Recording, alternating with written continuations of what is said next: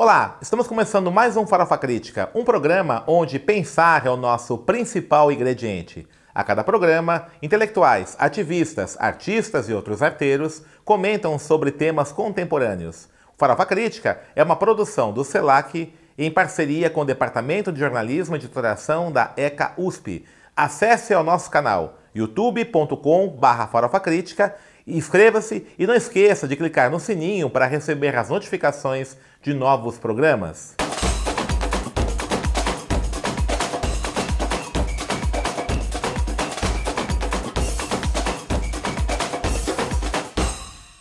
E o Farofa Crítica de hoje recebe o professor Ivan Poli, o criador, o pensador, melhor dizendo, do Renascimento Africano, autor dos livros Paideia Negra, Antropologia dos Orixás e Pedagogia dos Orixás. Ivan Poli, muito obrigado por ter obrigado, aceito o nosso professor. convite. Me explica o que é esse renascimento africano. Bem, o renascimento africano, ele começa... Bem, o primeiro renascimento do Sul é o renascimento hindu, né, do século XIX, Ramakrishna e Vivekananda, a partir do momento em que as, que as sociedades estavam totalmente europeizadas, a elite europeizada, né, eles fazem um movimento no século XIX para resgatar o pensamento hindu e os valores civilizatórios hindus na sociedade indiana. Né? Desse pensamento do século XIX, no século XX, bebeu Gandhi, que foi o responsável pela independência da Índia. Uhum. Né? Nesse momento, esse pensamento do renascimento hindu influenciou pensadores africanos. Né? E a partir do, da independência, dos movimentos de independência, começa o renascimento africano, uma segunda fase do renascimento africano. A primeira fase do renascimento africano começa ainda, a, ainda na diáspora, ainda na diáspora é, dos povos africanos na América. Né? Porque a partir do momento em que se viu que era possível viver e se organizar a partir de valores civilizatórios comuns, uhum. né? a partir da mesmo em etnias diferentes, né? se vê que é possível fazer algo para se unir à África. Né? Uhum. E começa o movimento pan-africanista e o renascimento africano em um primeiro momento. Certo. Né? Num segundo momento, ele tem essa influência do hindu, do renascimento hindu nos anos 60, né? Certo. E aí, até os dias de hoje, a, a partir da, da independência do, dos países africanos e tudo mais, né? O renascimento africano visa trazer os valores civilizatórios das comunidades tradicionais africanas para as instituições africanas. Certo. Né? Isso aí seria a consistência do renascimento africano, ele consiste nisso. Né? Trazer para as sociedades. Né? E a gente fala também, atualmente no século XXI, em renascimento latino-americano, que é trazer as, os valores civilizatórios indígenas uhum. né? e das sociedades afro-americanas afro né? para as para as instituições brasileiras, né? Certo. E aqui a gente tem a Lei 10.639, que nos beneficia, né? Nós temos espaços como o CELAC, certo. que nos beneficia nesse sentido, que eu dou aula no CELAC, é. né? De africanidade, justamente, é. né? E a gente tem um renascimento africano em ligação hoje em dia com o renascimento latino-americano. Certo. Né? Então faço parte desse renascimento africano, sou o único autor brasileiro considerado. Existem outros autores brasileiros do renascimento africano, Prandi e outros autores, Waldman e outros autores do renascimento africano né, aqui no Brasil, mas eu sou o único reconhecido por autoridades africanas como sendo o autor brasileiro do renascimento africano, por causa de um trabalho que foi feito na África é, inclusive que salvou a. É, proibiu a criminalização do mito de Exu. Ah, certo. Como, como, é que foi isso aí? Isso aí foi o seguinte: as igrejas evangélicas na África, uhum. Valdomiro, é Malafaia, uhum, uhum. essas igrejas né, que estavam se estabelecendo na Essas empresas, vamos chamar assim. Essas né? empresas, pequenas é. empresas é, é, negócios. Né? Estavam estabelecendo que, é, por causa de motivos bíblicos, né, razões certo. religiosas, que não criminalizar o mito de Exu. Certo. Né? E aí, o meu livro, Antropologia dos Orixás, ele prova que o mito de Exu, ele traz os aspectos de modo social e histórico para essas sociedades, é o transgressor, né? Esse transgressor e esse esse revolucionário ele é necessário nessas sociedades para a renovação histórica e para um modo social histórico. Uhum. Né? E que se você tirar esse, esse elemento do imaginário daquela população, esse sistema entra em caos. Certo. Né? Esse sistema entra em colapso. Né? E aí a gente provou isso, o pessoal lá de Ibadan, né, na, na Nigéria, fez um relatório para o governo, né, os estudiosos de lá, né, fizeram um relatório para o governo, baseado no livro, né, e foi aprovado, o governo nigeriano falou, vocês por um motivo público querem é, destabilizar nossa sociedade, né? Então não valeu, não, não tem prevalência, né? Um dogma sobre um estudo sociológico, né? E aí a gente conseguiu que não fosse criminalizado o mito de Exu, e se o mito de Exu fosse criminalizado, os outros mitos seriam criminalizados. A gente teve apoio das lideranças africanas, da, da realeza, né? Porque isso aí é contra toda a realeza africana, toda, todas as realezas, né? E aí eu fiquei sendo justamente por esse trabalho, justamente por ter traduzido meu livro para o inglês, né? O ah, foi, uhum. foi traduzido Antropologia dos Orixás. Antropologia dos Orixás, foi certo. traduzido para o inglês, né? E a, o texto Sociologia de Exu foi traduzido para o inglês, uhum. né? Foi mandado para lá. Eu mandei para todas as lideranças, né? Então fiquei famoso lá, fui conhecido lá, né? Sou muito lindo lá pelo Academia Edu, né? Pela ah, base sim. acadêmica internacional, né? E estou para publicar em francês meus livros, estou para publicar esses três em francês, né? E em inglês na versão papel, né? E justamente por isso eu fiquei conhecido como autor brasileiro, porque tive o reconhecimento deles. É, e me diga uma, uma coisa assim. É, Só que tentaram, é, professor, é. tirar minha chancela acadêmica. Como assim? Dos meus livros. É. Escreveram para USP e disseram que eu não era pedagogo, que eu não era antropólogo, para o Kabengele Munanga, né? É. Um desses, um desses, uma dessas pessoas, né? É. E daqui do Brasil? Aqui no Brasil, que eu não tá. era antropólogo, que eu tá. não podia escrever um livro chamado Antropologia dos Orixás, uhum. né, para tirar a chancela acadêmica do meu livro, para que ficasse livro religioso para livro religioso. Ah, entendi. Marcar como livro religioso, não livro científico, né? Não livro científico, acadêmico, né? certo. Entendi. E aí, claro que não houve a não houve, não houve ressonância disso, porque o Cabinguele falou, olha, uhum. é, tá tudo certo em nível antropológico, você faz uma crítica antropológica, uhum. a gente uhum. publica. A pessoa, ah, não sou antropólogo, não sei, mas uhum. ele, não é, ele, não é, ele não é antropólogo, não pode escrever sobre antropologia, tá, tá, tá. Mas falou, não, tá tudo certo. Uhum. Né? E aí eles deixaram para lá, né? Tá. E continuou da mesma forma, sendo uhum. feito, assim, as, a, continuou sendo válido a, o relatório e tudo mais, né? Uhum. E depois eu descobri que aquele e-mail que me escreveu era de um grande líder religioso. Ah, entendi. Então, então a ação é dele foi no sentido de desqualificá-lo como... Desqualificar. Certo. Tentaram me desqualificar. Uhum. Entendi. Me diz uma coisa, Ivan, é, você num, num dos seus livros, seus três livros, eu não vou lembrar qual, me desculpe agora que eu li os três, achei muito interessantes, né?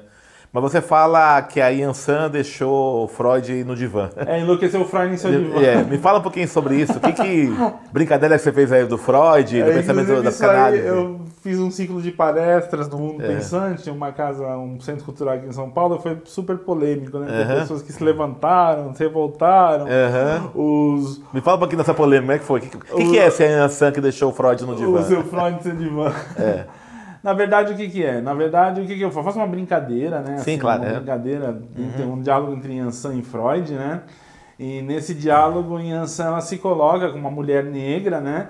que sofre discriminação, todas essas questões, e que na psicanálise eles não levam em consideração essas questões. Sim. Do racismo, né? Falam que é vitimismo. Sim. Falam que são questões de responsabilidade da pessoa, que não é a sociedade que está doente. E em determinado momento chega, será que não é a sociedade que está doente, seu Freud? Uhum. Né? E ela brinca com ele, né? Ele começa a psicanalizar as coisas, né? tem um certo momento que ele começa a psicanalizar as coisas, aí ela se irrita, ela fala, se o senhor continuar assim, eu vou psicanalizar o charuto do senhor. Vou, vou, vou chegar... Psicanalizar o charuto? Vou psicanalizar o charuto do senhor. Eu vou, vou eu vou falar para todo mundo. falo. Eu vou falar para todo mundo porque que o senhor morreu fumando charuto, né?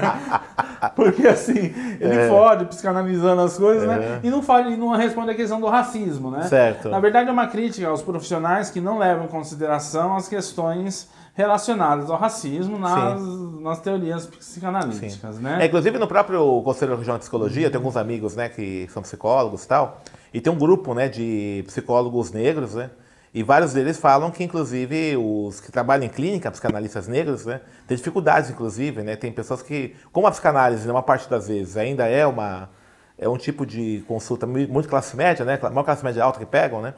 Tem pessoas mais elite, e tem vários que se recusam a ser atendidos por um psicanalista negro, negro, né? E existe essa, esse movimento lá na, no CRPE. E, eu fiz um movimento contrário, né? Psicanalista é, branco com a, com a, Exatamente, inversão, né? Mas a inversão também existe, Exatamente, né? é, claro. Também As são outras, né?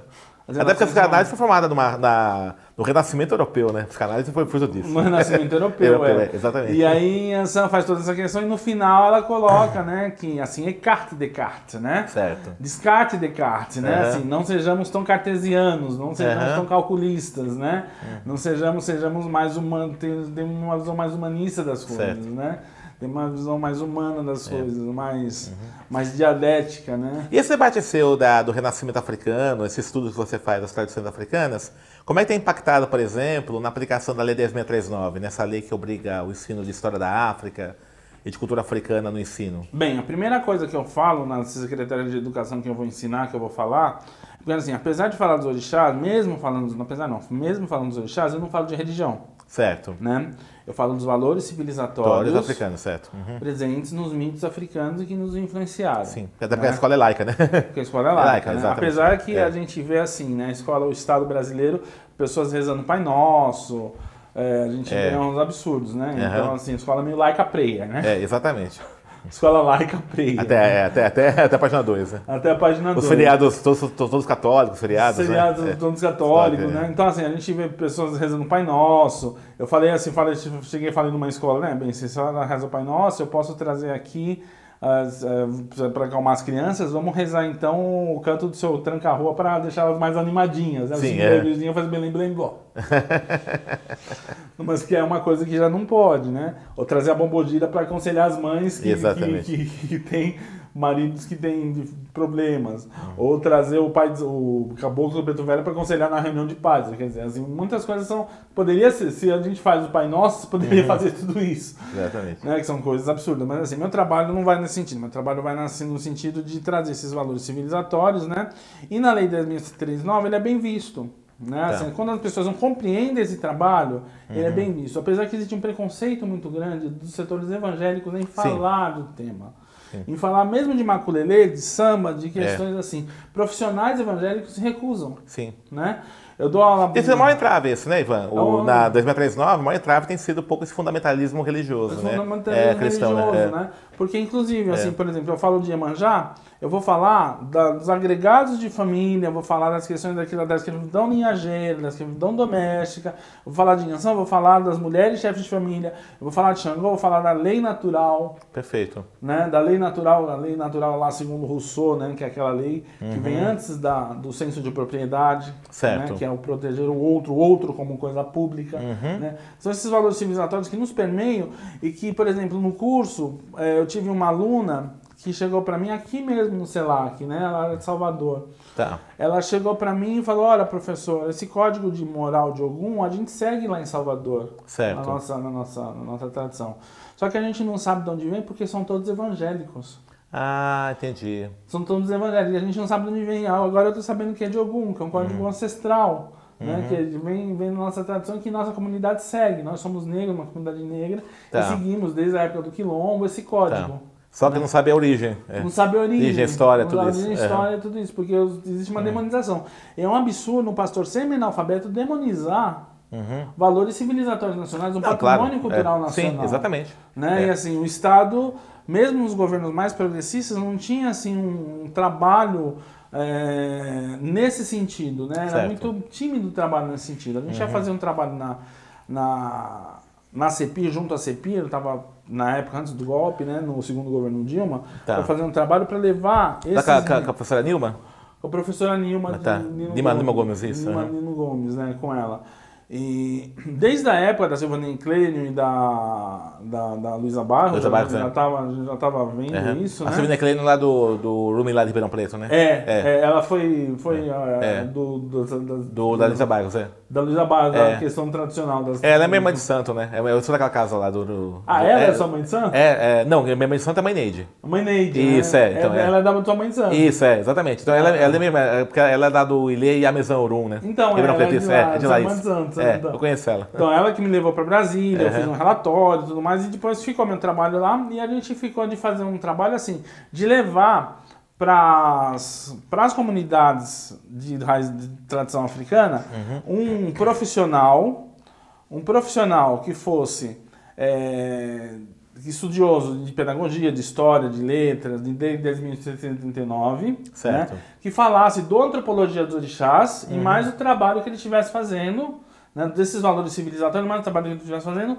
em um terreiro para chamar as pessoas das chamar os alunos de sociologia e antropologia, sociologia e filosofia do ensino médio para trazer para dentro do terreno, para transformar esse terreiro em um ponto de cultura. Ah, entendi. Uhum. Né? A ideia era fazer isso, só que aí veio o golpe, aí, Aí acabou, cortou tudo cortou isso, tudo, né? né? Aí eu fui, fui fazer um. fui, fui, fui pro ensino, pro ensino é, privado é, universitário, né? Fui demitido por, por ter usar meu livro, Tá. fui perseguido por usar meu livro. Na universidade que você deu Na aula. universidade que eu dei aula. Que impressão, que absurdo. Estou processando, é. um absurdo, é um absurdo. Os alunos evangélicos se recusaram a ler. Aí você vê a realidade, né?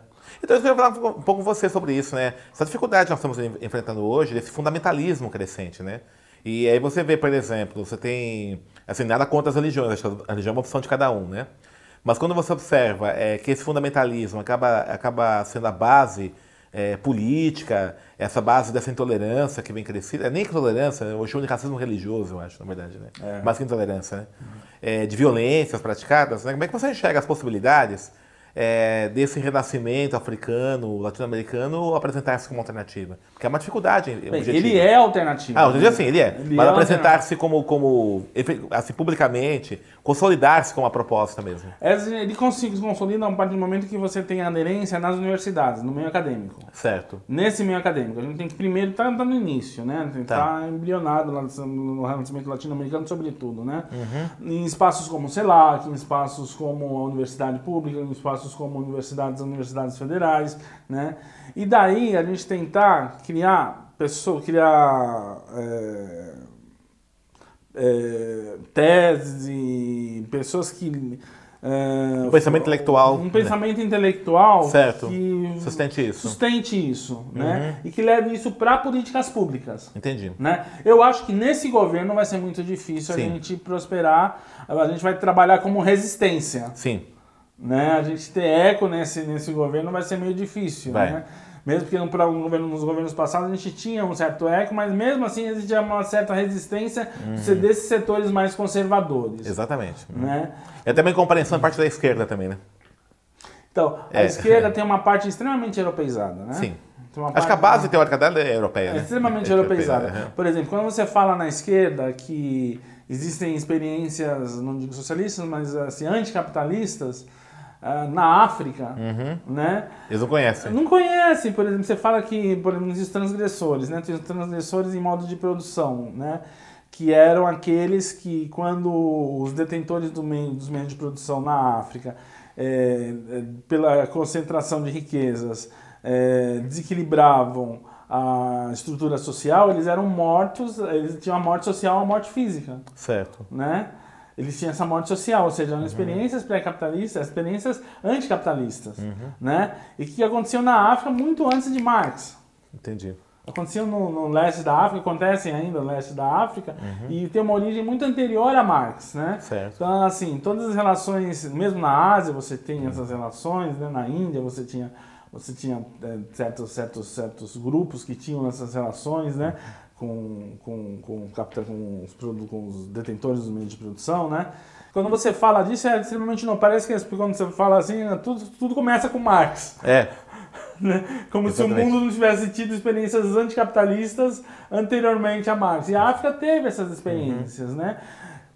Teve essas experiências e elas são extremamente importantes. Inclusive, se você for ver, o fio condutor da, da, da educação africana, da educação na África Ocidental, se você tomar. Tem vários nomes, tá? Esse fio condutor.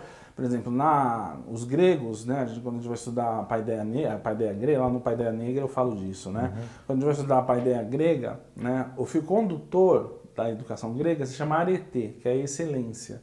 Você tem que ser excelente, o herói tem que ser excelente em algo. Excelente é ser melhor que o outro.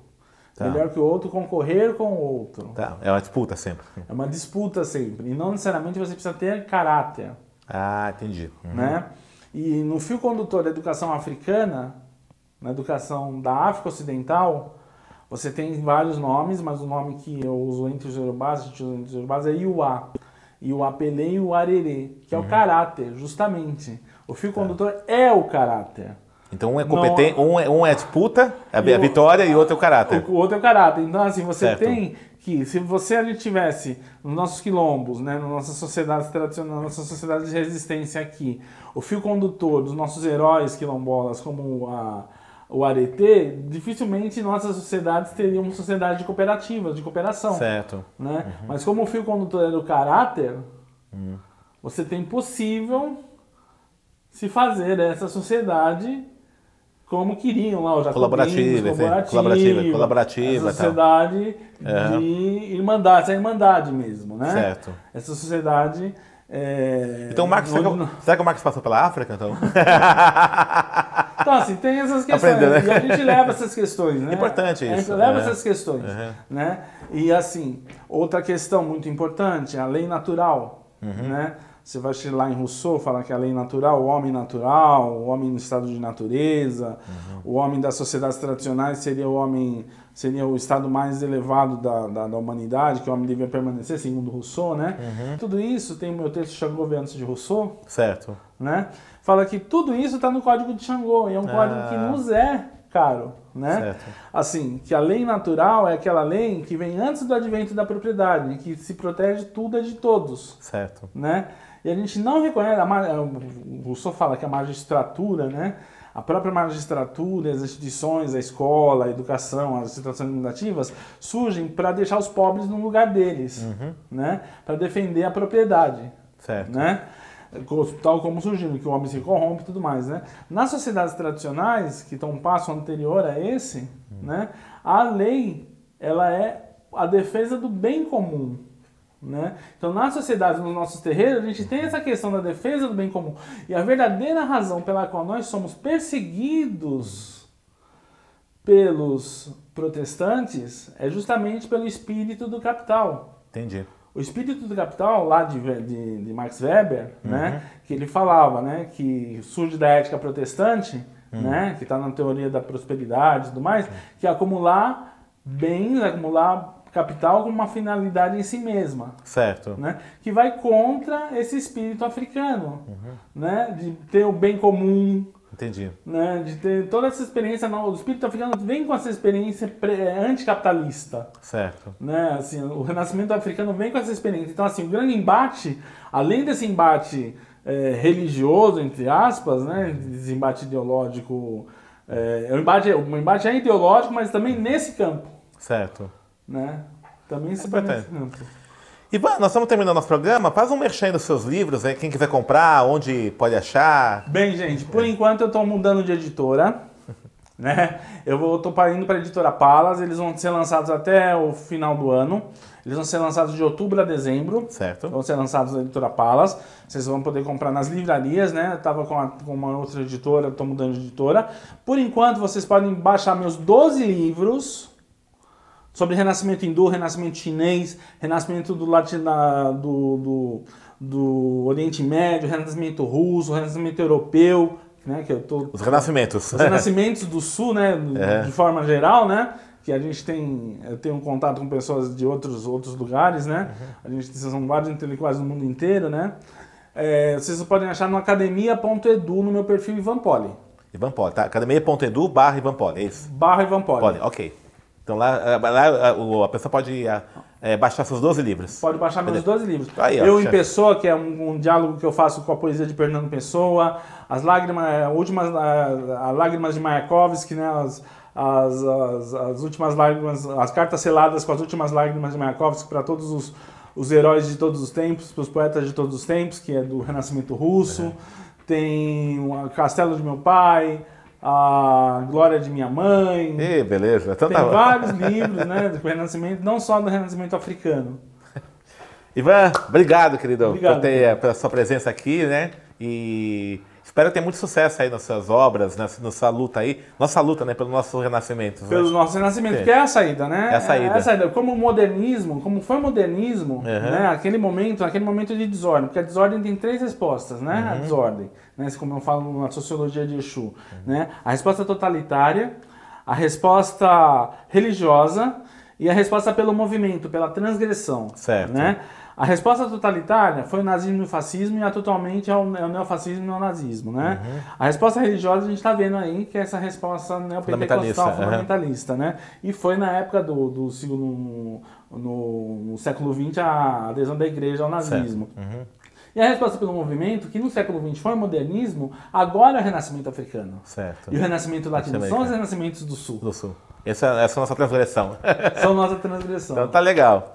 Farofa Crítica encerra mais um programa que hoje recebeu o professor Ivan Poli, que falou dos renascimentos do Sul. Acesse nosso site youtube.com.br inscreva-se e clique no sininho para receber novas notificações. Até o próximo!